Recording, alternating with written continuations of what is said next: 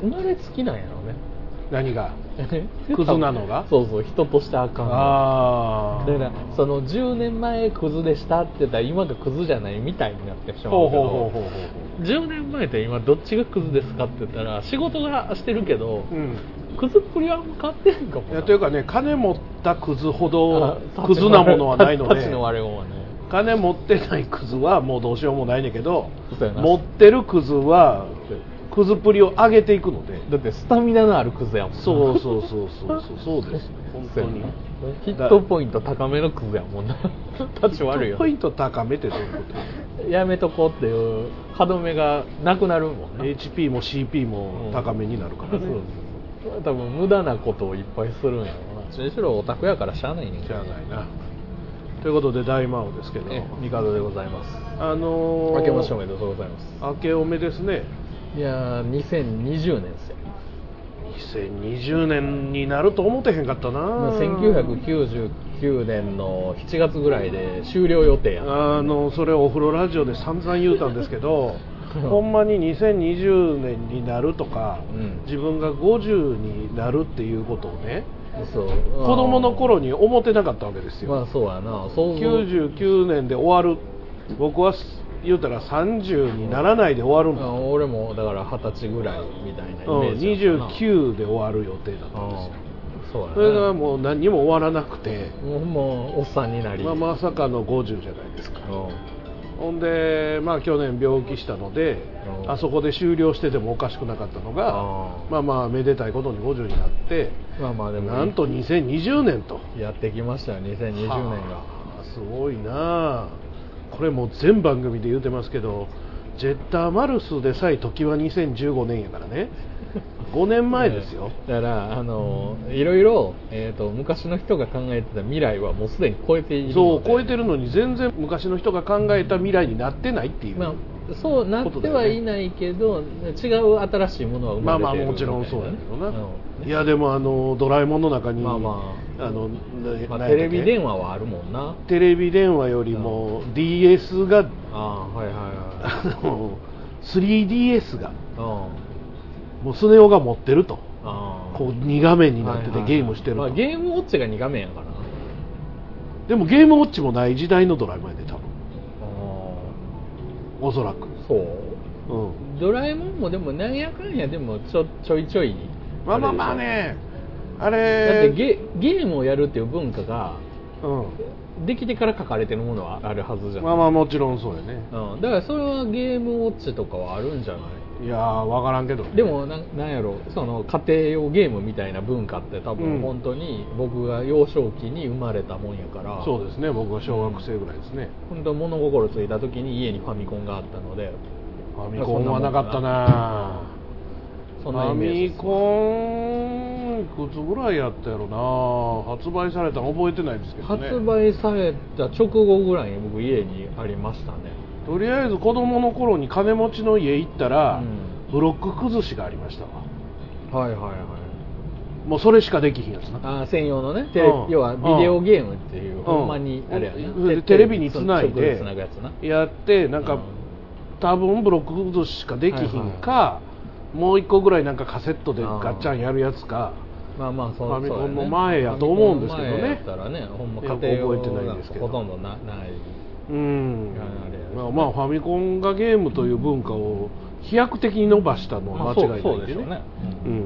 まあそんなあれですよ昭和の時代を生きて平成が終わり令和2年そうですよね。3つ目ですからね。まあそんなこんなでこの番組ももうちょっとしたら10年ということでそうよさっき調べたんですよ。は第1回いつにアップしたんやろうな思って、うん。いやそろそろ10年やなとか、まあ、100回も超えたしなとかいろいろ思って。で自分のブログを見返してみたら、うん。2010年の2010年の。3月22日らしいんあですよ、そうですか。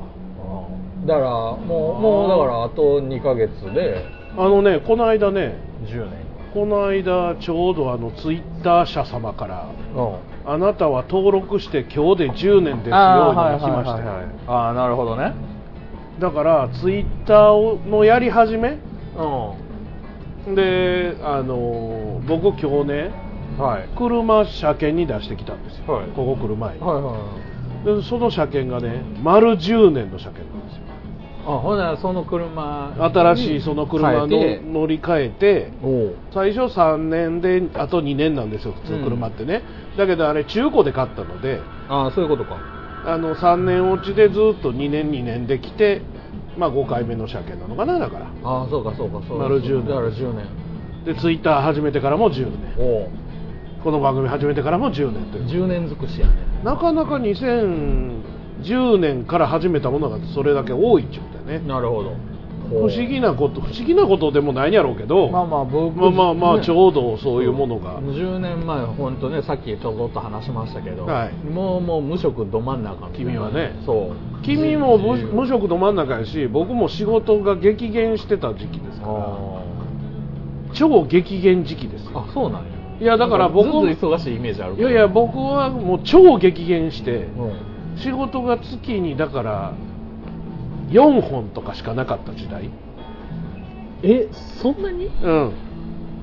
あもうほんまにガスってちょうどだからまあバブルがはじけてでその後にリーマンショックってそのちょっと前ぐらいちゃう？だからあえっ、とねそのね2005年6年ぐらいちゃそうのねえっ、と2年ぐらい前かな。いやと思うねえーとね2007、8年か。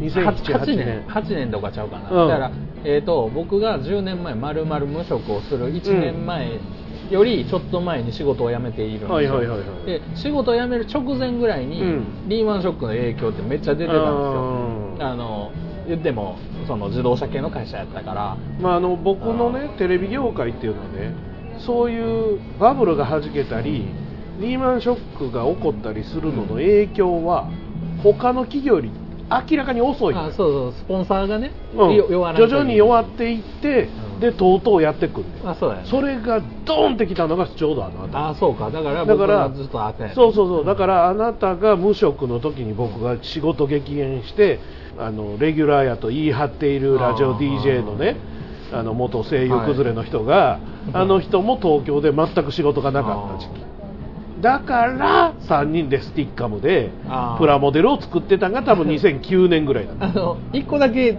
訂正していい？ほうあの僕不況やから仕事なくしたわけじゃない。あいやいやそれは言うてへん それ不況やからなくしたとは言うてへんで。それを、えートリガーに退職したかったんで、うん。それをトリガーに辞めて、えーお前何になんねんって言っていやお笑い芸人にって言って、うん。それは別に俺は俺はそれあそのことは言及していいんでね。そうそうそう。のそのことではなくてだから世の中がちょうどあなたが無職でまあまあとにかく世の中がほんまに沈んでた時代ですよだからその時に2008年9年ぐらいに僕らは多分スティッカムでプラモ作ってた、あそうそう夜中にね、暇やったから。うん、ず全ての人が暇やったんですよ。夜中にずっとガンプラ作ってたもんな。そう。で僕はとりあえずその HG を買うような金がないわけや言うたら。あだからもう、まあ、ももううんまあ、そもそも作ってみても好きじゃないっていうのが分かったっていうのがあるんだけど、モナカとかちっちゃいキットばっかり買っては、はいはい。そういうの。食玩のとかあったしね。そう食玩のとか、あのあれあの、えー。2分の1サイズ。だから144分の1の半分288分の1とか半分サイズな。380分の1とか550分の1ばっかり作ってたわけですよ、うん。あのカップヌードルについてたやつが確か380分の1あそうそうそう。スケールが違うねん。そうそうそう。それそんなんを作って散々こう3人で、まあ、ネットで言うたらまだ YouTube ライブなんかもちろんないしだからえーとニコユーニコ生とユーストがギリあったぐらい、そうそうユーストリームってなくなった。いやまだあると思うけど。あのなんかあれやね個人じゃないねんな。なんかあどっちかというとなんかな。なんか B2B っていうか。というかなんもうもうビジネス転換した。ほほとんどうん。もう流行ってなかったから、まあそうやね。うん。でスティッカムっていうのでやってたね。そうスティカもまだあるんですけど、うん。今使ってないからどんな感じになってるのか知らないですけどね、だからそれが6画面うん。同時配信とかができるっていうなかなか画期的なものだったので、それを使ってましたけれども、そうそう。うん、やってたやってた。そう。だから、まあ、それの流れで言うたら作ったような番組なわけですよ。あそうそうそうそう。その流れとの話したりね。ね、あなたがもともとやってた番組があって僕ももともとやってた番組があって、はいはい。一番最初にあなたの番組のイベントにたった一人の客として行ったわけや僕は。白芸に。そうそうそう。で白芸で君らのイベント見てて、うあんまりにも面白くないものやから、まあそうやね。とりあえずあのもうちょっと面白いことせえへんと分からんけどな。俺とやったから面白なるかどうか分からんけど、これよりは面白なると思うまあで言うて、そのそれよりは面白くなったしな。まあまあまあまあまあまあなんかね、うん。それより面白くなったし続いたからね。あ負の遺産ですからねあれね。ふのいさんよね僕の中では、うん。いやだからまあそれの流れで始まって、はいはいはで途中まあ人入れたりとか、はなんとかしながらまあまあ言うても、まあ、休んだりもしつつ、まあまあ。ぼつぼつと10い年まあでもやってるよ月1ペースぐらいでね。まあまあ一応はのんびりやっとるんやからまあまあ偉いもんですよ。いや偉いよ偉いよ10年続くのはなかなかですよ。10年続くコンテンツというコンテンツというとあれやけど、えー、と僕が何かをやって10年続くことは稀なので。ああまあ俺のおかげやあそうそうそうそう。だからあのここ今ねアルカアルカさんで撮らせてもらってますけど、ここの大元のプラセボさんも、はいはい。ちょうど今年10年のはずですよ。ああそうか。多分2000あ違うわ。来年か。だって2011年のそうや6月とか7月ちゃうかな。そうやね。僕ら会うた時はまだなかった。ねなかなかった。あのねそうそうそうそうそう。プラセボはあれや。推しメンラジオと同期やね。うん。だから2011年スタートやから推しメンラジオが。うん。だから来年10周年ちゃうかな。うん。多分。多分ねできた当初ぐらいにうん。あの、えー、と白芸とかと合同でイベントやってて、ほうほうほうほう。なんかモンハンを、うん。なんかそのお店を何店舗か渡り歩いてやれるみたいなのがあったんですよ。あそんなんや。でその時にちょうど僕はあのモンスターハンターあのうん。PSP のやつかな、うん。やっててちょうど出た直後ぐらいとかだからあれは本当それぐらいの時期やから、あーあの頃ようなんかまあ、みんなやっとったからね。なんかこうさこの会じゃなくてもいろんな会とかで、うん。よくポン橋の王将とかで打ち上げみたいになった時に、あはいはいもうテーブル占拠してモンハンやってるやつとかおったよね、まあまあみんなマクドとかもそうやしね、うんそんな時代ですわ。張り紙されんねん モンそう。そうハンはしないでくだそうそうさい払ってっとったわ。まあ、マクドもそうやけど王将であれね、うん。2時間3時間ね居座られたらね、うん。注文もセンターやで。チャーハン1個でやで、そら出てってくれにまあなるよね、たまったもんじゃないよね。うん。まあ、回転が勝負やからな。そうやね。特に特にそのね中華のあんな感じのお店は。えモンハンも10年ぐらい。もうちょっとないやもっと昔よ。あそうだ。からもともと,、えー、とプレステ2か、うん。とかで出た頃はもうもう俺も全然やってなくて。まあつまりあの家でしかできひんかったそうそうそう。あれがね多分もう20 25年ぐらい。えそんなあ20昔から？25年じゃあ15年か。あ15年やったら理解できる。えっ、とね僕がうん。大学とか出た後にうんカプコンに就活で受けに行った時にちょうど出たぐらいやから、へー。なんでだからカプコンって言ったらバイオハザードとスト2の会社みたいなイメージだったな。そうなんや。でその上にちょうど出たぐらいのゲームなんですよ。だからもう1 5 6年とかちゃうかな。すごいな。まだ続いてんやからすごいね。いやもうどんどん進化してるしね、うん。最近ねちょっと話が、まあ、変わるというかその流れなんだけど、うん。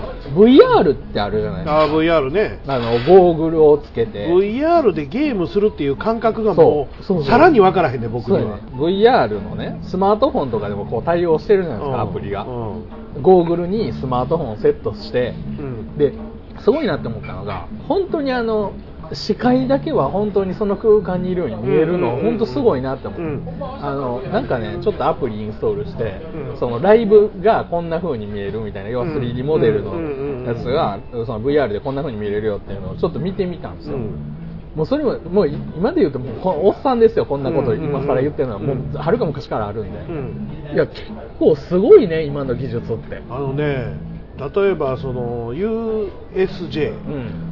銀行じゃない方ああ、ね銀行じゃない方ね。そうそうそう、ん。USJ がね、う今えーと「進撃の巨人」がある、はいはいはい。でそれちょうど昨日一昨日ぐらいかな、はい。一緒に仕事した僕の先輩が、はたまたま USJ でロケやったんやと、はい。カメラマンの人はいはいでロケとロケの合間の時間に「はい。進撃の巨人どうですか?」言ってあじゃあちょっと体験というか。体験で乗させてもらったんやって、はいで昔さスパイダーマンとかあはいはいわゆる全面モニターであの僕らは立体メガネをかけて見てたあのの乗り物というかそうそう。そうそうそううそう。あれもうほとんど動かへんねちょっとだけしか動いてないそうそうそうそうほんのちょっとしか動かへんだけどその間が全部モニターになってて、その間を行くことで立体メガネをかけるからすごくスパイダーマンとか敵の手がボーン飛んできたりとか、うん。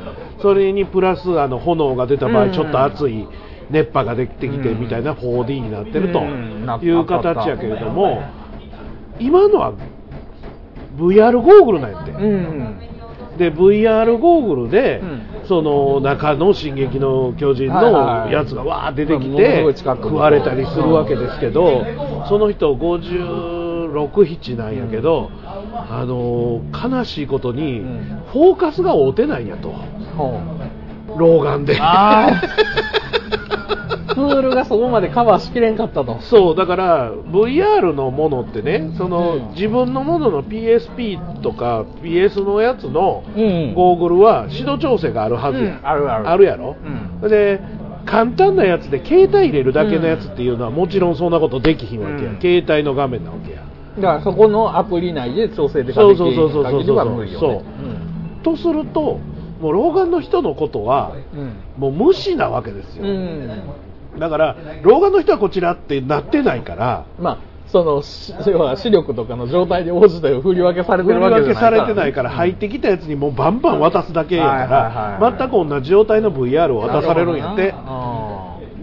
それ辛いな。だからせっかくすごい迫力で食われてる感じがあんやけど、うん。ようわからんねんって言ってて 悲しいな。ものすごく悲しかったですな、うんだからまあ個人のもんやったらね、うん。もちろん指導調整すればいいんだけど、結局ほんまの老眼俺も老眼やけど、老眼来ると、もう指導調整で追っつかんわけですよ。まあそうやな。一番行ってしもてもまだあかんわけや。僕は、あのド近眼なので、うん。近眼が手前にいるわけです。ここれいつも説明するんやけどな。あの老眼があるよりも前に近眼があるわけ、うんだから眼鏡をかけると、うん。この近眼が補正されて老眼出てくる。後ろから。あだから眼鏡をかけてると近くが見えへんから眼鏡外して見るねん。でも携帯画面とかは実はめちゃめちゃ近いとこが一番見える。近眼だから。そういうことか。うん、でも、眼鏡をかけて補正した途端にもうここフォーカス全然合わへん。うん。この手前の手のフォーカス全然合わへんから、ちょっと離した。なんかそれを調整できるメガネあったらいいのにね。だから遠近療養眼鏡っていうのがあるんやけども、それは真ん中で変えてあるだけ。やそれがほんもう言うたらこれからやったら自分の目のこうフォーカスの合わせた時に「うん。え？え？え？って合うようになれば完璧やろな、なんかそういうの技術的にね。まあ、今後はあるんちゃう？だから多分そのななんやろその眉間とかうん。ね僕はもう目のフォーカスを感知してうん。っていうのは今後できるとあ思う。りそうな気するけどね、うんできてくると思うよ。でもまあまだまだなんやろな、うん。まあでもそのさっきその僕らが思った未来になってないっていう話をね、子供の頃に思った未来になってないって言うけど今喋っただけでもこの10年ってめちゃめちゃでかいやんいやすごいよ。だってねあの震災からもう9年で来年で 10, 10年じゃないですか東日本大震災から、関東はね。でこの間阪神大震災から25年ですよ、うん。でその間に変わったことって俺らやっぱりずーっと生きとるからあそうそう連続やから。急に変わったように思ってへんけど、うん。ようよう考えたらいろんなことが変わってあ変わってんねん。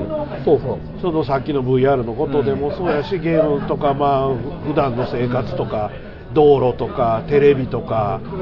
だってね25年前にね多分その今でさっき VR って言ったけど自分の分身こうアバターとかうん。まあ、アメラピグとかもそうじゃないですか、うん。アバターって言うじゃないですか、ほアバターっていう文化がなかったもんね、25年前は。ういや。というか25年前なんてほぼほぼネットがないメールがない、まあ、ほぼ一般にはない。な一般にはないです。ネットが一般じゃないんです。一般になって20年経つか経たへんかねそうです。でその時に最初に出てきたのはアバターじゃなくてポストペットやもんね。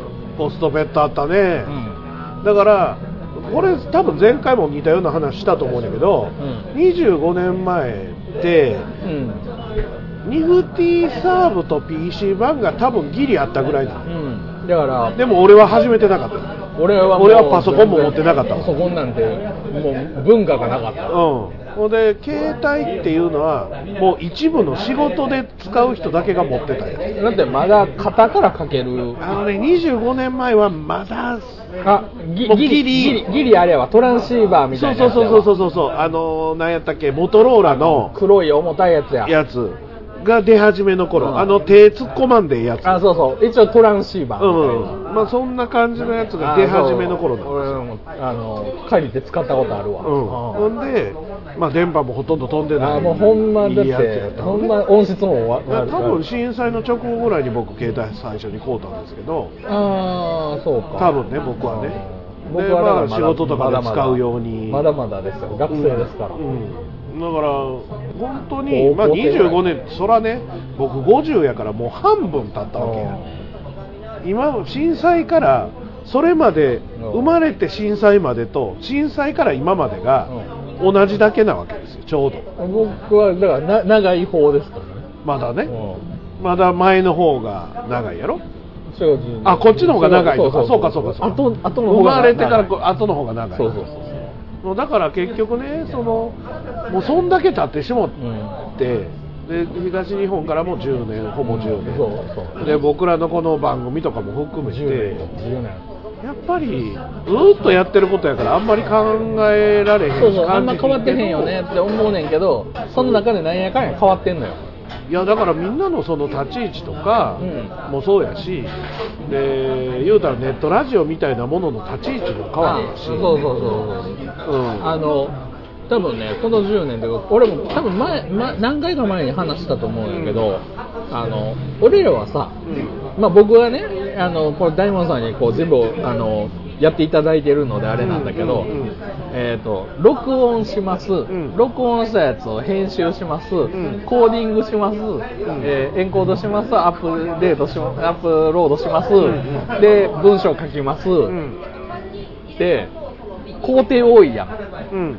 でも昔って全部ここれやったやん、うん。あもうこれどころか何？RSS 設定してそうやね。であの自分のところのサーバーに上げるっていう、う。んね、ようなサービスで配信じゃないから、うんもっと工程が多かった、うん。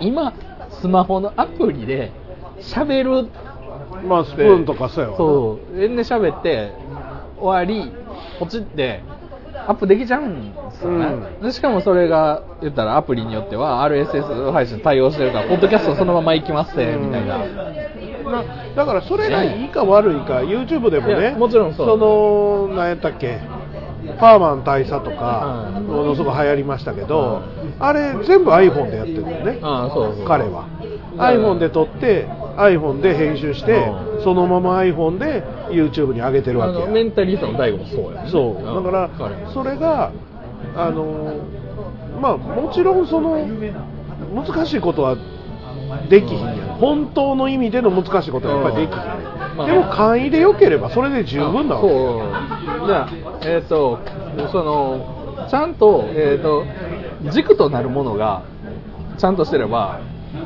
実は環境ってそんなに重要じゃなくて。いやだから僕らが多分僕なんかがこだわりすぎなのよ。あそんなんもう多分求めてないのよ。あ誰も。そうだからあのそんなんじゃだかないの。らクオリティがずーっと低い中でクオリティの高いものが出てきたそれはそれで一つの発明やけど、うん。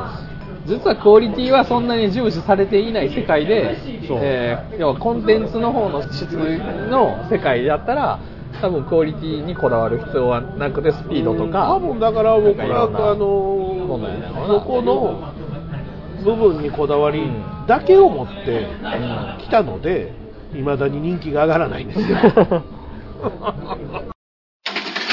僕ね Mac か Windows かっていう二択からうん。僕とうとう Chromebook を買うことにしたんですよ。 Chromebook ってなんですか？えっ、と Google の OS が載ってるパソコンなんですよ。でも Chrome もう終わんのちゃう？ああれが Chrome アプリ。アプリが終わる。えっ、とねパソコン用の Chrome のブラウザに対応したアプリがあるんですよ。おうおうおうでそれがなくなるだけで Chrome のブラウザはあんの？あるあるえ何なんクロームアプリ？えっ、とね Chrome の中、うん。Chrome の中にうん。実はアプリストアっていうのがあるんですよ。あああるね。あるあるあるあるある。あの Chrome のブラウザの中にね。うんうんうんうん。要は Chrome のブラウザをいろんな機能をつけて使いやすくしましょうっていうだけのおツールなんですよ。クロームはなくならへん。なくならない。あブラウザとしての Chrome は行きます。あー。で Chromebook っていうのは Google が OS を作ってうん。えー Chrome まあ Chrome というか Google の、えーサービス。いわゆるだから YouTube とか。だからアンドロイドっていうスマホ向けじゃなくて、はいはい。パソコン向けに作ったおそう OS ね Google が。だから、えーすごいのが Android のアプリも使えるんです。ようん。そのパソコン上で。でだから ABEMATV とかも入れといたらほうほもう本当テレビ代わりですよ。う、うん。で何がすごいって Windows って電源入れて立ち上がるの遅いじゃないですか、うんまあもちろんそのまあまあ今 SSD やから昔みたいなしんどさはないけどね。で僕 SSD のノート Windows ノートを持ってるんですよ。それでもまあ普通の時間かかります、うん。で Mac 早いって言ってはそんな劇的に早くはないです、Chromebook、まあ、開けたら勝手にもう動きますぐらいの、へー。本当10秒かかんないですもうだから10秒かからずにもうあの普段使ってるデスクトップまで。どうなの？その Windows で動くアプリっていうのあが、えーとねどれだけ動くかにえっとよるやん。ね、ソフトウェアとしては、えー Windows で動く Mac で動くっていうものは、えーほぼほぼ対応してないです。だよね。だからあくまで Google が使えるよっていう。いやだから結局あれでしょ？だからワードとかは全部 Google のサービスあるじゃないですか。あのドキュメント系の。あれがもう全部標準で設定されてて。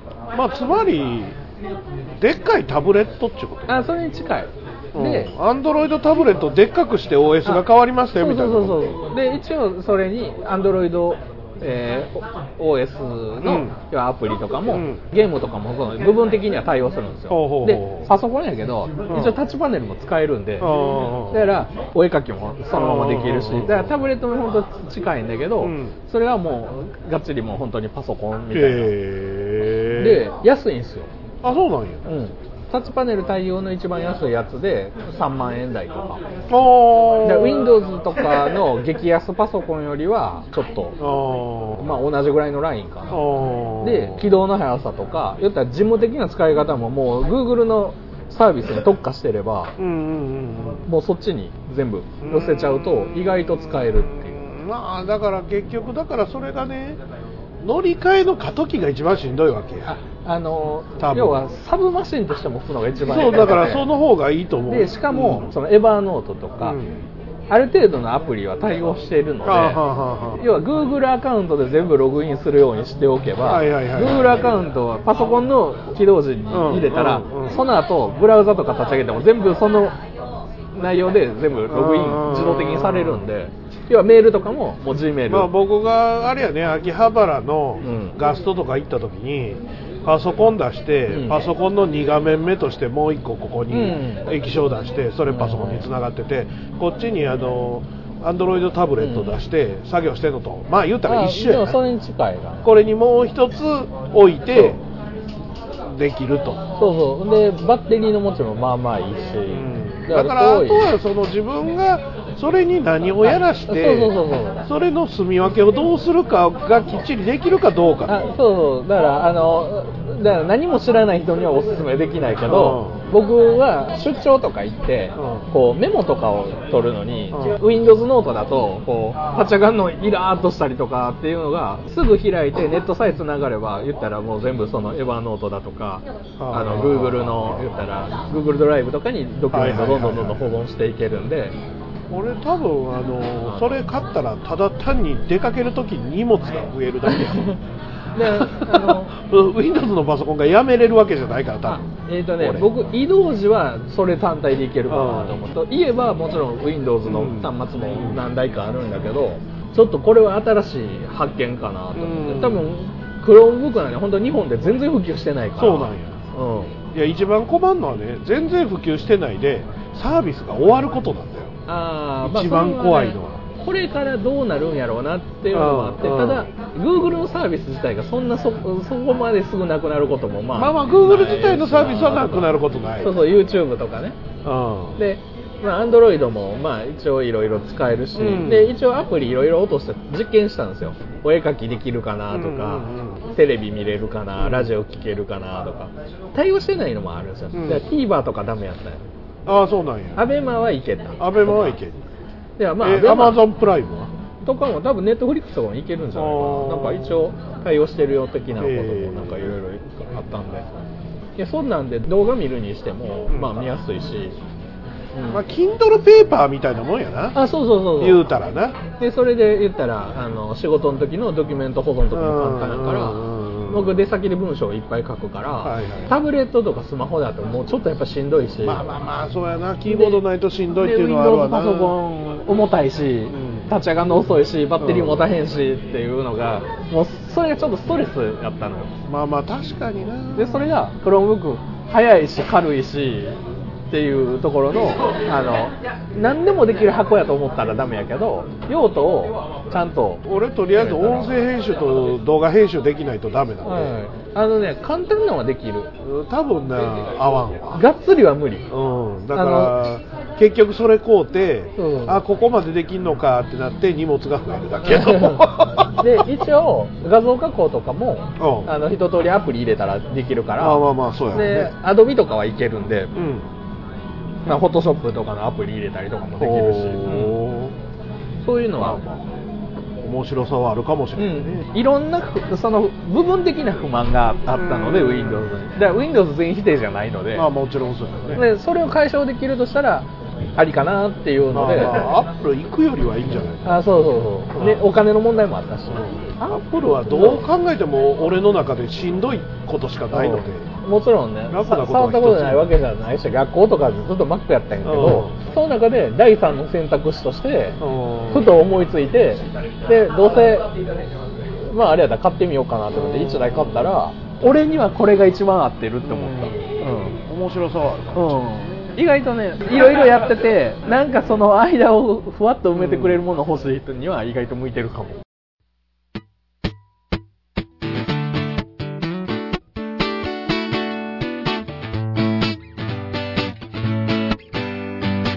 大魔王ラジオチャンネル。大魔王ラジオチャンネルはいつもあなたのそばにいます。大魔王が運営するネットラジオそして YouTube の各番組。大魔王春郎のグッタイミュージック。帝大魔王のオタクの隠れ家。大魔王岩橋の貴族のたしなみ。分かち合うラジオ音楽館。大魔王とヒゲのクリエイターズラボ。最強最後のドルオタ工場。大魔王のお風呂ラジオすべての番組をぜひチェックしてください。登録もお願いします。せーの。大魔王ラジオチャンネル。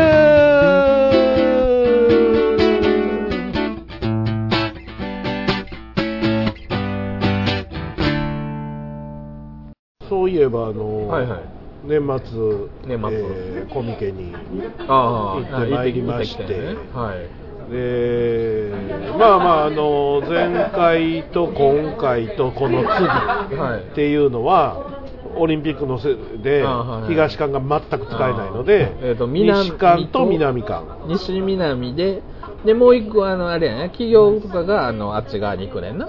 隣の東京テレポートのとこ。とりあえず僕はあの西館にしかいないのでその辺わかんないんですよ。なんかなんかなんかえ？とりあえず西南のことしか僕は聞いてない東がないねんな。東はないです。東がだからあの78増えたけどないねんなないないない。だから東館っていうのは一切使ってない。ないな。だから。僕が行ったのは西館ですだからねしかも西の今回上と下やはな。今回は上だったんですよ、はいはい。いわゆる昔の企業ブースと下もあんねやろ。下はない。下はあるよ。だから下が普通のだからうんいろんなあの、はいはい。本系とかはあるんやけど。西のだから上と下とで南っていう新しいのができたそうだから南の方もなんか同人誌系やったけどはい企業がどこでやってたか僕はよくわかんない。企業はあそこじゃないの。よえっ、とあのいやでもね僕が文化放送のやつとか南やった気がすんやけど。それはでもああれじゃない。だから企業はだあっちじゃんあの国際展示場じゃなくて東京テレポート駅降りてすぐのところにあれもあのビッグサイトじゃないですか。いやなんかね展示場別にある。ななんかね前回そうやったんやけど、うなんか今回なんかいやわかんない。お俺もだからその辺詳しくわからへんけど俺前回散々それ言われてた割に、今回俺の方にね、うテレポートの方で一駅がどうのこうのうん。って一切なかったのよ書き込みとか、んまあそういうジャンルの人がいなかった。いやそいや前回はあっていっぱい。うん去年の夏の時はものすごく一駅行ってうんどうのこととか企業からどうのこととかあったけでリストバどンドが祝辞ってなんかえらいことになったあのリストバンドに関しては俺はあの申し込みセットを買うためだけに夏行ったのよ。ほんならリストバンドってもう一つよく分かってないまま行ったら、うんとりあえず並べと。うん。リストバンド買えってなってものすごい長蛇の列だったのでものすごい長蛇の列並んでうん。俺が並んで5分10分でうん。リストバンドなくなりましたって。うんそうそうそうなんかそんな話だったな、でリストバンドがなくなったので、うん。あとはもう自由なの。あとは知らんみたいな感じ。だから一番最悪なのは、まあな自分がこうなって入った後ろの人から自由になった人最悪や。まあそうやなでそれでしかもなんか外からなんかすごい並ばされてたよね。そうものすごい列で並んで、まあ、僕はほんまに遅いったからうん5分10分しか並んでないのであれなんやけど言うたらずーっと並んで結局なんや自由会っていう人も不幸やし多分あれ購入やったはずなのでや。お金は払ってるで。お金払ってへんねんな俺らは。だから。あそうやな。だってないんやもん。ないもんは買えんから ないもんは買えんから。だから数が想定よりも少なかった。あまあまあそんなむ、まあ、計画が甘かったよな。そうそうそうそうそう。そん。なんがあって大失敗でいろいろあってうん。反省したのかまあその辺は分かんないです。僕はもう今回はサークルで入ってるからサークル入った時点でその時にリストバンドあもはい全員サークル参加者には配られるわけです。ああるもんな。送られてくるもんな、うん、送られてくるというか受付で。あ受付か。うん。あの入校証あるやん。あはいはい。あの入校証とは別にあのいつもキリキリする3枚あるやつあるな。あれで入るやん。うん。入ったら入るときにリストバンドくれるそうなんや。でそれを巻いて参加してくださいってことそうか。いっぺん切るともう貼れないやつ、あうん。そういう構造になってる。紙やけど、あうん、でも破れるんちゃう？いや意外と破れへん。あそうすごい強いじゃああの海とかで使ってるようなやつか。いやあの布とかではないねんな。紙は紙なんやけど。で貼ったところが剥がすとあこう変ななるやつ。あはいあのビチャってうんうんうんうん。そのちょ特殊な糊になってる。あの綺麗に剥がれへんねんな。そうそうそうそうバリバリバリってこそう。うなんか切るしかない。網の目のだから自分のが剥がして次の人に渡すっていうことができない。ような構造にしてやるっていうあいやそれで今回まあまあまあその辺はあれなんやけど、はいはい。今回行ってで今回その特別売り子というかプラスはい。自分のグッズとか CD 置いてもいいよということで、はいはい。まあ、関西でアイドル活動してる早乙女玲奈さんにはい。来てもらいまして、はい。であとドロタ工場の今ちょっとお休みというか向こうで就職してしまったので、今は出てないんですけどはい。もともと出てたホイホイ君と、はい。まあ、3人でやったんですあよでやっぱりねおっさん2人と違ってねう女子の力は強いあなそういうことねまあ普通の普段着で衣装着るわ言うたけど寒いでと。あ衣装なんか着たら寒いから。うん、だからもう着替えんでええんちゃうって。きしかも着替えんのにとりあえずトイレとかで着替えるの絶対禁止やから。着替えるとこ行ってもいいけどそれ行ったら戻ってこられへんでと。特に上なんで4階やから今回、まあ大変やな。うん、更衣室下やからさ。あでエスカレーター動いてる間に戻ってこれればええけあどもう俺ら入るのがギリギリやったかあらそれもうそうやもったらもうな。うん、やめといた方がええで言うて言うたのよ。でもやっぱり、まあ、その子のファンの子とかも来てくれたしふわっとたまたま見てくれる人とかあ来たりとか。あそうなんや。すごいこう女の力はやっぱ強いなと、まあまあ場所が場所だけにな。そうですね。思いましたよ。それのついでにそのファンの人がうちの CD 買ってくれたりああそれはそれは。なんやけどもう一つ。何？ガチャガチャをね紙のガチャガチャを持ってったじゃないですか。あ作って。あの幼稚園の付録のそう。ほんならねこれがもう大変こう良かったんですよ。あグッズそのままとかし CD そのまま買うのはねうん。あれやけどガチャガチャやったら一回やっとこうかみたいな人がいるんですよ。で500円でうん。まあ言うたら外れみたいなものは缶バッジ。これ缶バッジ300円なので言うたら損するんやけどあそれ以外のものは全部当たりなんですよ。まあそうやな。一番当たり T シャツ3500円が当たるわけですから、まあまあ。500円で、まあ。欲しいかどうかは別として。そうやな。まあそうやってそのファンの人とかもじゃあガチャガチャ2回やりますわとか言って結構いろんなもん持って帰ってもらったんですけど、ね一番面白かったのは多分ね幼稚園か小学校の低学年ぐらいの男の子がお母さんに何か言うてんねんガチャガチャしたい。あのガチャガチャしたい。お入ってるもんおっさんのわけのわからんグッズやのに。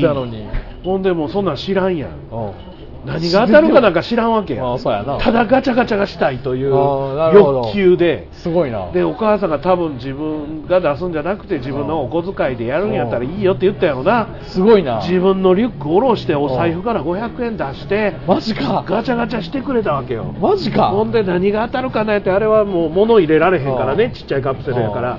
中にこうはいはい T シャツとか書いてある紙を入れてあるわけ。うで出たのが大魔王ラジオチャンネルのパスケースやったの。1000円で売ってるやつ。パスケースこれが当たったよ言うた時の顔面蒼白で今にも泣きそうなあの子供の顔を俺はもう二度と忘れない。辛いわ。いらん。いらん。こんなんいらんいう顔や。辛いわ。なんかカードとか入れれるよ言うんやけどもうそのアイドルの子も。レイニャンもそう言うてくれるんやけれどももうカーって顔がもう引きずってるわけよ。もうこの世の終わりやな。でもとりあえずもう缶バッジとか並べてやるやんキーホルダーとか。もうここのもん何持って帰ってくれてもええから言って結果あのお風呂ラジオの猫のキーホルダーを持って帰りました。なるほどねあれが一番まあまあ。っていうかよう考えろ。お前が欲しいものはここには一個もないんやと。そうやな。そもそも前提条件を間違えてるからな。T シャツの S サイズでもブカブカな子供やね言うたら。110とか作らへんもんな。作らへん作らへん。おっさんの。大昔なその受注で作ったけどうんそう。110とか130は。だけれどもキッズサイズなんか作らへんからキッズサイズはないんですよ。キッズが着らへんからなそもそもしかもキッズが着んのにやで。うん中にもう女とカメレオンが戦ってるとかわけのわからん T シャツなまあまあぶっ飛んでるからな。うん。そんなん必要ないわけで。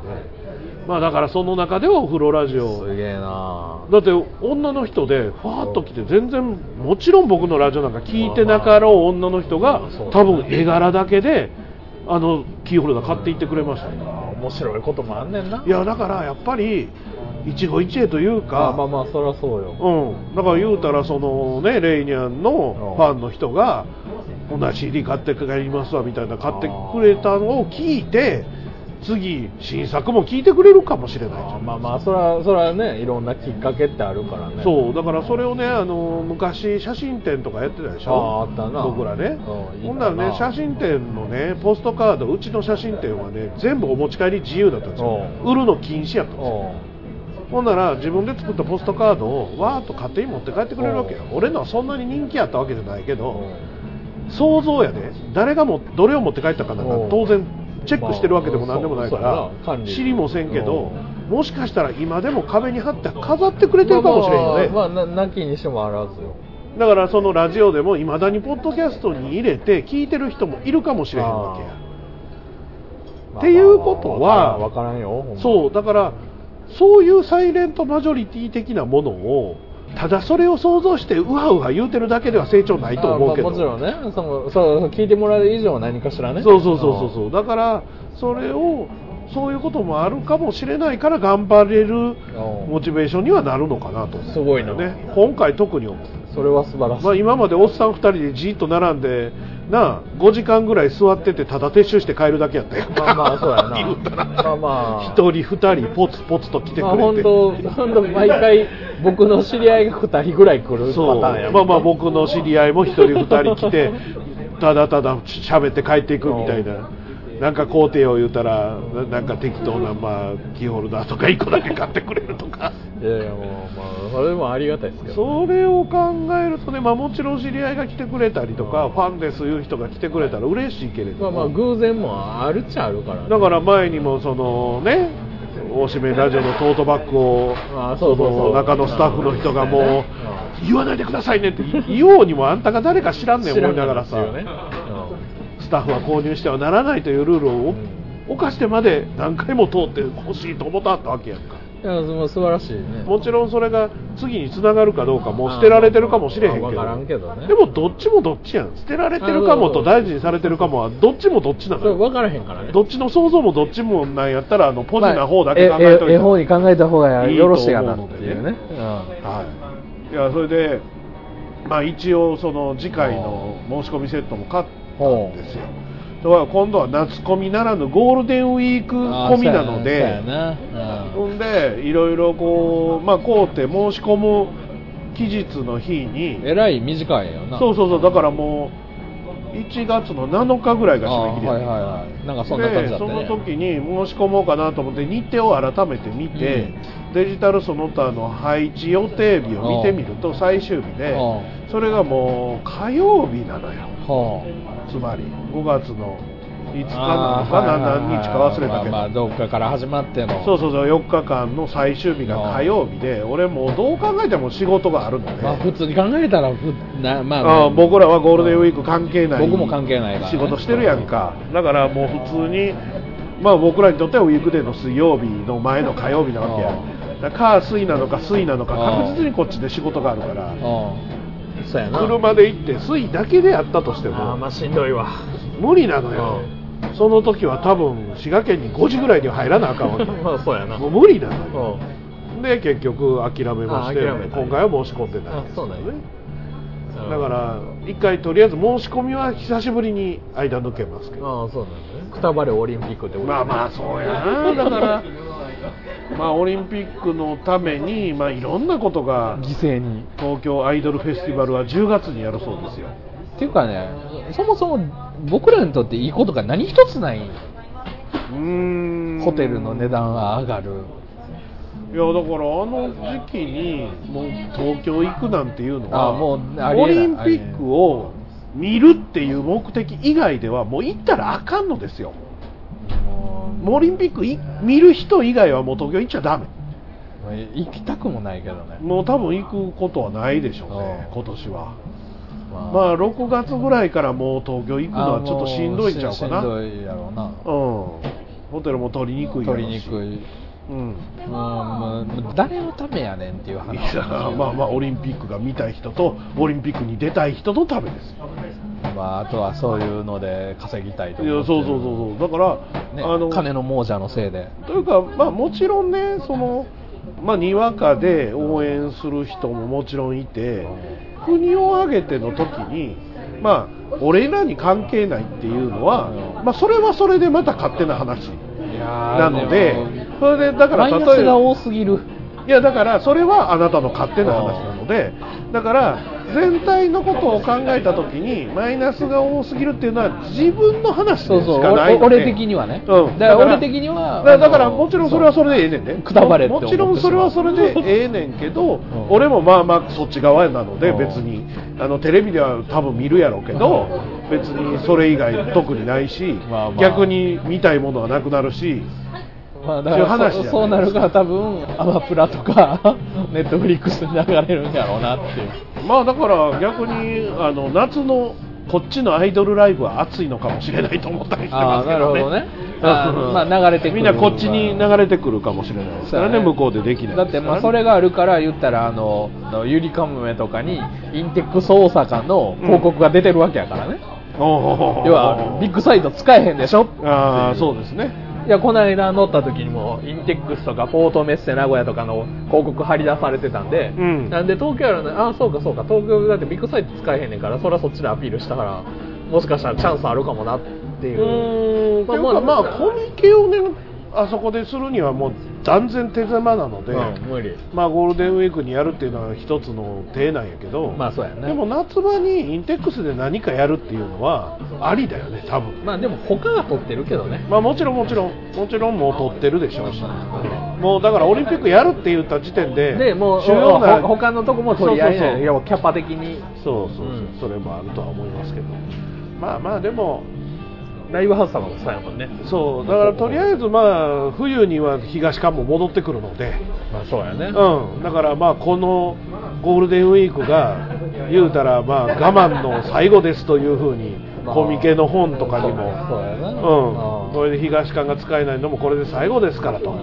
いうことでだから冬から頑張りましょうって感じなんだけどもうだからとりあえず続けていく。は多分もうみんな諦めもあうん、だから続けていくことっていうことが一番大事なので、まあだかとりあえずやっとこうかいうそうだから夏コミっていうことにはできないけどゴールデンウィークでもいいからやろうよっていうことのが理念なのよ、それでホテルも高いからもうええわっていう空気やもんな。うん、だから俺はいつもあの現場に行って1000円の申し込みセット買ってましたけどゴールデンウィークですから行くのも大変やしだから嫌やな2000円かかるけど通販かなと。事前通販。賢いわ。うん、だから早めに事前通販で買っといた方がいいかなという気はしてますけどね。あんなん行く気にならん。無理やと思うしん実どいという的じゃない。うん、だからまあもちろんそのゴールデンウィークに行くこと自体もしんどいし、うん。そうやね普段であっても。そう移動もねしんどいし、うん。だからバスで行こうが新幹線で行こうがマイカーで行こうがしんどいんですよ。どどれ選んでもしんどいわ、うん。で泊まるとこ探すのも大変やし。そうそうそう。だからなかなかしんどいかなと思ってまあゴールデンウィークというか次のコミケはうん。あの抽選も何もう行くことはございませんので、んなるほど。はい、申し訳ないですが。まあでもまあ冬まあ冬に関してはまたガチャガチャ持っていくこと。も、まあ、当たればね。あ当たればね。まあでも当選確率上がんのちゃうかなと思ってたりはするんですけどね。あだからえーで何え冬は何？4日やんの？3日やんの？東が戻ってきたら3日なん3じゃない日なんか、うん。東がなかったからジャン4日なんでジャンルの問題で。ジャンルというかもうとりあえずサークルを当選させるためにまあ数を今まで通り当選させるためには東館なしにはああまあ無理やな。3日では無理やったから4日やってただけやから前回と今回は。だからそれを同じ今回のゴールデンウィーク次のゴールデンウィーク込みもそうするわけやから次の次の冬込みは多分3日に戻るんじゃないかと思ってるあよ。あなるほどね。南ももう使わへんかもしれへんよ。ああまあまあそんなね用そこまでいらんと思う。金かかってしゃあない。まあ3日でさらに当選させるっていう方法もなくはないんやけど。なるほどね。うん。まあでもあの4日も行きたないで。行かへんかったらええやんだから。え？行かへんかったらええやんいや行かへんけど 4日も行きたないでって言われて4日4日行くやつ多いやん。いやまあまあだからその人らは一生懸命頑張らはるやろ。すげえなって思う。今でも頑張ってはるやんだから。だって俺もう1日なんかイベント行ったらその後2日間寝たいもん。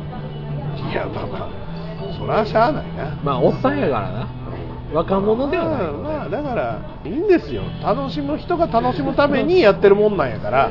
楽しまれへん人は参加しないのが一番そうそう本当そう思うわ。サークル参加としても一般参加としても参加してしんどいって言うんやったら参加しないのが一番やから。一日が限界まあまあ僕もそんなにしょっちゅう行きませんからスタミナね的にだって自分が参加しない時にん。わざわざ行ってどっか回るとかいうことはまあ僕もともとしないですけあどーないないか。それでも一応そのいくつかうん。そのアイドルさんが出してたりとか声優さんが出してたりとかそういう人が出してる時に行ってたりしたけどそれももうほぼもう俺もそうやな。なんせ前回の夏コミ申し込みセット買ってマジですぐ帰ったからね。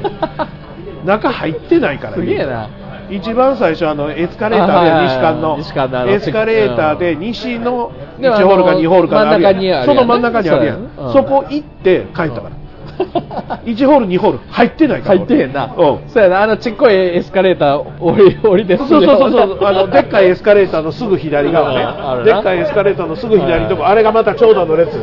まあそうやな。目的はまあまあまあそういう人も多いので、あるからね。だからその時間めっちゃ長蛇の列でえこれほんまに申し込みセットの列言うた人気サークルやから。でもしかしたら中入った方がうん。中にあ1ホール2ホール入った事務局の方がすっと変えたんかもしれへんけどその入り口が混んでるからね。そうそうそう行くの面倒くさいからもうずっと並んでそれ一部買うてすぐ帰ったからね。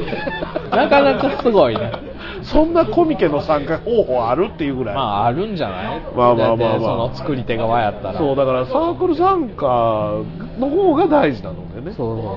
俺そうやんさ大門さん前も俺言ってんけどさ、うんあのコミケ以外にそう関西のさはいはいはいコミティアとかね。あの日曜日とかうん。さ動けるんもうや今やったら動けるようになってるから。またいっぺんお試しでちょっと、まあまあまあ。関西も一回やって分振りとかね。そうそうそう、う。ん。そういうのもやっても面白いかなとか思って。まあ同じサークル .ms で申し込めんことないですからね。そうそうそうそう。うん、申し込んでもいいかなとは思います。なんかねちょっとやってみても面白いかなっていう、まあ冬はあのそのレイニャンがはい。今度は自分でもやりたいって言っておたおんで、そうなんです、まあ、合体申し込みをしようかって言ってて。ああの隣で。そうそうそうジャンル的には大丈夫かな？ジャンルはだってアイドルで CD で出してるああじゃあまあからデジタルそ音の音やったらその他やな。あちなみにあのお隣の方はいつものあの人たちです。よあはいはいはい白衣着てる人たちはいはいはいああそうやね。今回もまたまた一緒でしたね言いなまがら。あでもかぶるからな。いつもあの人らですわ。大体そうやもんな。なんかあの恣意的に並べさせられてる気がしてしょうがない。単純にジャンルとして少ない。そうやけどいやデジタルその他って多いんやでいやんまに。う違うだからその中でもネットラジオいやとかそうやけどそれにしても隣やだからあの言ったらねけどポッドキャストってデジタルその他のその他やから。うん、いやでもね今までその何回か声優さんのなんかやつとかまあまあいいてはるけどな。フリーの声優さんと一緒になったりとかもあったんですけどあるある。なんかずっとあの人なんです。また一緒でしたね、うん。お先帰ります。お疲れ様です。いつものことや。まあ合体が通ればもう一緒になることはない。あでもそう。隣の机にはでもその隣にはいてるやろな。気がします。そうしかも合体の俺ら側の隣みたそいうな、ね、そうそんな気がしますけど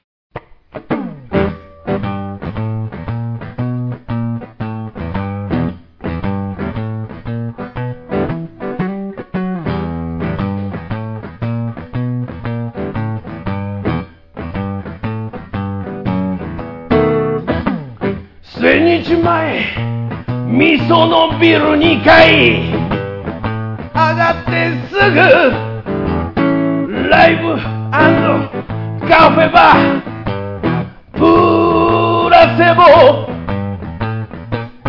モルトウイスキー。取り揃えてます。料理も料理も美味しい。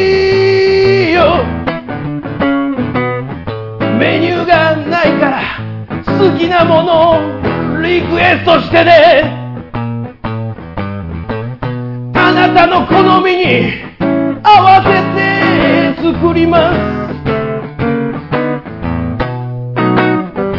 ライブもやってます。お芝居もやってます。たいことあったら気軽に声かけてね。千日前味噌のビル2階上がってすぐライブカフェバープラセボに今日も明日も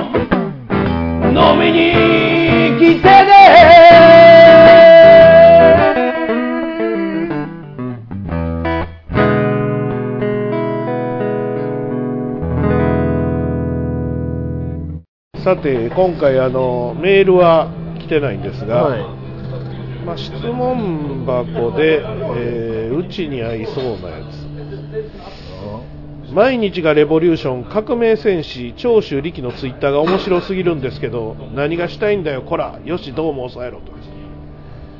なんか確かにちょちょっとも急にうもう、まあ、初めて俺もタイムラインに出てきたよそうそう長州さんも俺フォローはしてへんねんけど。タイムラインには来んねん。そうそうそうそうそう。しかも長州さんのツイッターを揶揄する武藤敬司のツイッターがやってくる僕ねプロレスラーをフォローは岡田和親、うん。棚橋宏、うん。小島さんかな。あ小島さんに結構絡んでる。あそうなんや えーそうそう。そうでで流れてくる。僕もプロレスラー女子プロレスラーばっかりなんでああそうね。そこからは長州さん来ないんですけど僕のフォローをしてる人でプロレス好きが結構いるのでそ小こから島さん流れてかな小島さんめっちゃまめにツイッターやってはああるんでね。そうなんや。うんまあまあいいんじゃないですか？長州さん世代がツイッターやるっていうのは。そうそうそう。それはね嬉しい、うん長州天竜藤波藤原とかでもうみんなでリツイートしまくったりしてほしいです。ほんまタイムラインに現れるもん長州力。そうなんです。まあまあいいんじゃないですかね。何がしたいんや言うてもまあそれはねそれはあの人も分かっていやそれで楽しそうやからええやん。そうそう楽しそもうほんま楽しそうでいいですえー、八津義明って当時全日本でそこそこの扱いだったのになんでメガネスーパーマネーに転んで SWS に行ったんですかね？知らんやん金やろ。答え書いてある答え書いてあるいやマネーに転んだんですよいやだからあのまあまあもちろん全日本で当時ねうん。五輪コンビ言うて鶴田さんとずっとコンビを組んでて確かにいいポジションもらってましたよ、うその辺の話は有田と「週刊プロレス」と今しかも2週目の第3シーズン見てるんで結構出てきますけどそのなんやろな。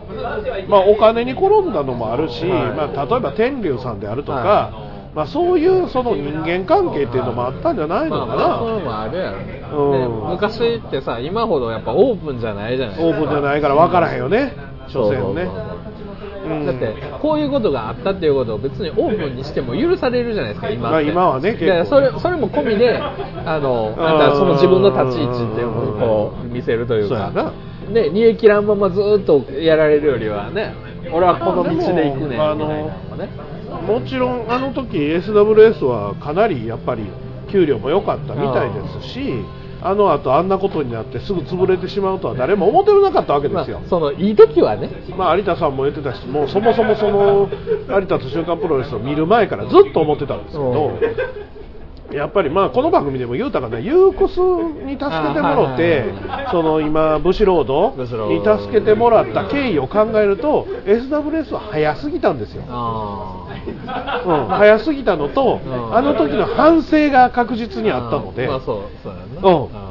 やっぱり企業に助けてもらった方がいいんやっていうことそのに自分で経営してっていうスタイルが、まあまあ、昔からいろんなとこそうじゃないですか、うん。だって DDT だって結局、えー、と今サイバーエージェントでしょ、うん、あそうなんや、あのアベマとか。の、うん。これもあの有田さんが言ってましたけど結局 SWS がもう大批判の上で大失敗したことでターザン山本が大批判したおかげでファンも SWS アレルギーがうん。少なくとも俺もそうやけど「週刊プロレス」買って読んでた人の中にはめちゃめちゃ SWS アレルギーがあったからね。うん。でめちゃめちゃ売れてた雑誌ですから、まあ、だって当時のシュープロは。まあ言言ってもコンビニとかでも普通に、今売ってないとこ多いやん。ないない。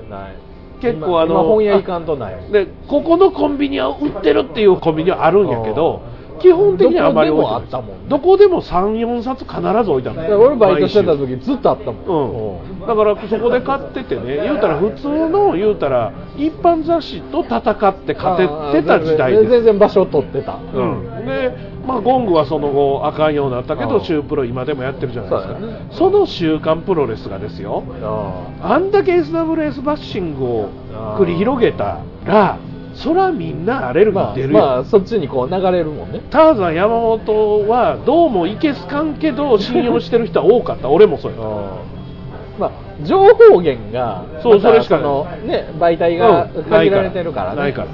で、結局その時のまあ言うたら客が言うたら減るわけやその分、まあまあそうですよね。行かへんわけやみんなでシュープロ見てたらもう写真さえ載ってへんわけよ。うん。ゴングには載ってるけど。は俺はゴング読まへんかったから、らもう情報源がさらに。何にも SWS の情報なんかまあもともと俺あのいわゆる文章のプロレスはい。しかもうほとんどテレビと文章だけ。うん現場に行かない人今でもそうやけどあほんなら余計にそうやって広がっていくとあほんならもう見んでええかと。まあまあそうそうやな。だってその部屋性とかねいろいろ意外と今やったら面白いかもっていうこといっぱいやってるの。よ SWS って。だからあの何でもそうなんだけどエンターテインメントとして、うん。えー、と早すぎるっていうのは起こりうることでそれに合わせて見せ方というか プロモーションとかうん。をやっぱりちゃんと組んでいかないと、うん。やっぱアレルギーはだってその後のシュートとかねはいはい。言うたらその後まあ今でいうライジンとか見ててももちろん同情対抗格闘技の世界に行ったら、まあある程度こうね、うん、シせュートでも同じシュートという中でそれぞれの道場がある、まあボクシングだってそうやんか。それをプロレスに持ち込んだのがうん SWS で、まあ、成功するかどうかは知らんで。うん今巨大な資本ではい。やって面白く見せることができたら人気も出るとはずや。そうそう演出やと思う。そう。もうそこは。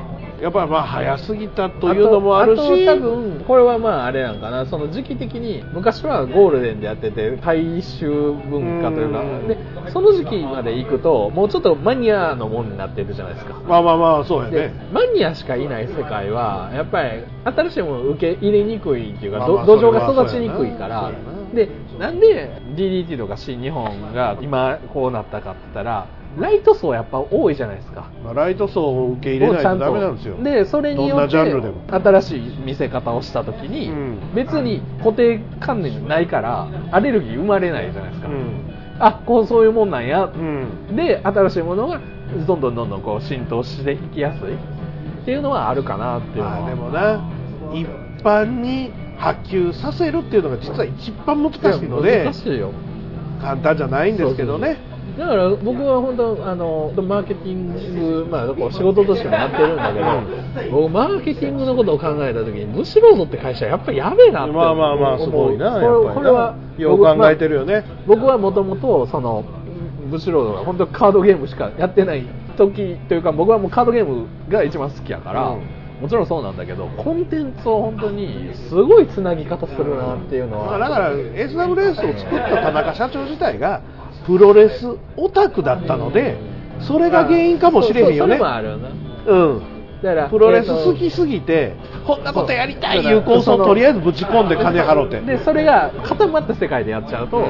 いやそれいいやんっていう人の数がやっぱり稼げないから。だからもしもあれがうまいことねもっとね、うんもっと違う形で良くなってたらもっとプロレス界は違う形になってたあそれらやろう。ああまあ、それはたらればやけど。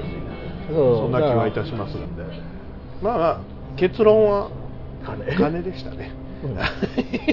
天竜さんから全てを含めて金でしたね、はい、藤原組にも金出してましたからね。当時ね S ブレスのね。まあまあそんなこんなで、はい、えー2020年ですけど、えー、2020年まあ、来月再来月には丸10年ということで。ほんま10年やで。とりあえずそうですね。10周年イヤえー11年目イヤーを。ー、なんかすんの？しません？かもせえへんまあなんかあのー去年大ボールアジアチャンネル10そうそうそう周年も10周年やるって言ってたけどさまあ倒れたからな。まあ倒れたからできなかったんですけど、まあ何かしたいなと。まあお風呂ラジオがもうちょっとしたら500回なのよ、うんあの春郎さんなんかやってくれんの？春郎は一切やってくれない。一 なんかイベントトやろうや言ったら嫌やって言うから、ね、一番やらなあかん人やん。あの人がなんであんなに嫌なんかが分かる。それで芝居やったらできる理由も分かる、うん、よく分からない不ですけど。思議な面白い人です、まあ、何かやるかもしれへんしやらないかもしれないぐらいに考えてぐらいに思っとくけど。まあ、お風呂ラジオ500回の時にまとめてやるっていうのもいいかもしれないああなるほどね。はい。まあ、ちょっと考えたいと思います、えはい、ということで、えー2020年最初のお宅の隠れ家はこの辺りで、えはい。はい、令和2年もよろしくお願いします。お相手は大魔王と。ミカードでした。バイバイ